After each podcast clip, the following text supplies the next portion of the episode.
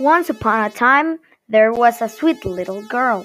Her grandmother loved her very much, and she gave her a little cap made of red velvet, because it suited her so well, and she wanted to wear it all the time. She came to be known as Little Red Riding Hood.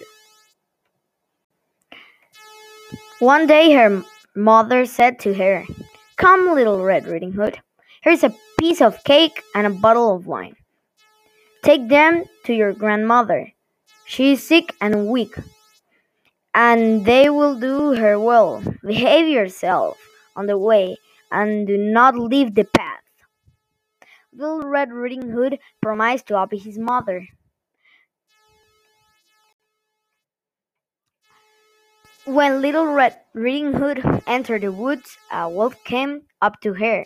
She didn't know what a wicked animal he was, and was not afraid of him. Where are you going so early, Little Red Riding Hood? asked the wolf. To my grandmother's house. And what you're carrying under your apron? asked the wolf again. My grandmother is sick and weak, and I'm talking her, taking her some cake and wine.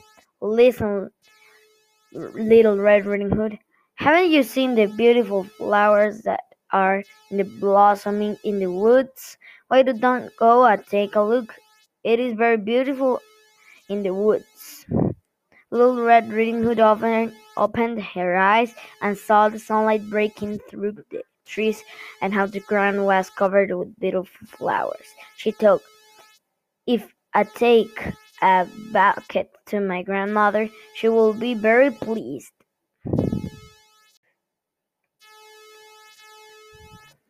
And she ran off into the woods looking for flowers. Each time she picked one, she thought that she could see an even more beautiful one little way off, and she ran after it, going further and further into the woods.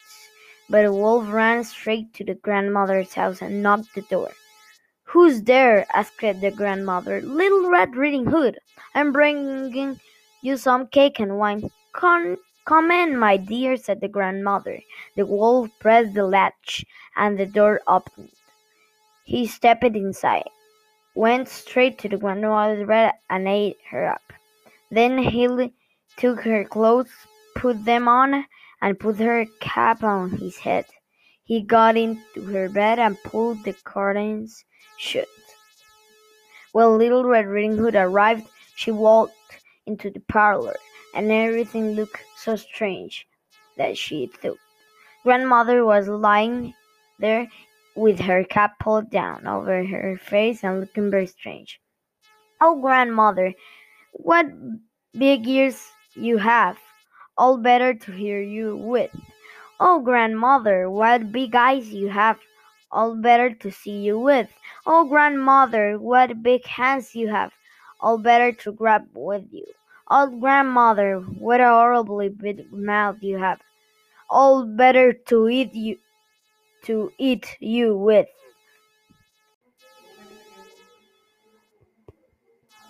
And with that, he jumped out of bed, jumped on top of the poor little Red Riding Hood, and ate her up. As soon as the wolf had finished his tasty bite, he climbed back into bed, fell asleep, and began to snore very loudly. A huntsman was pa just passing by. He thought it strange that the old woman was snoring so loudly, so he decided to take a look.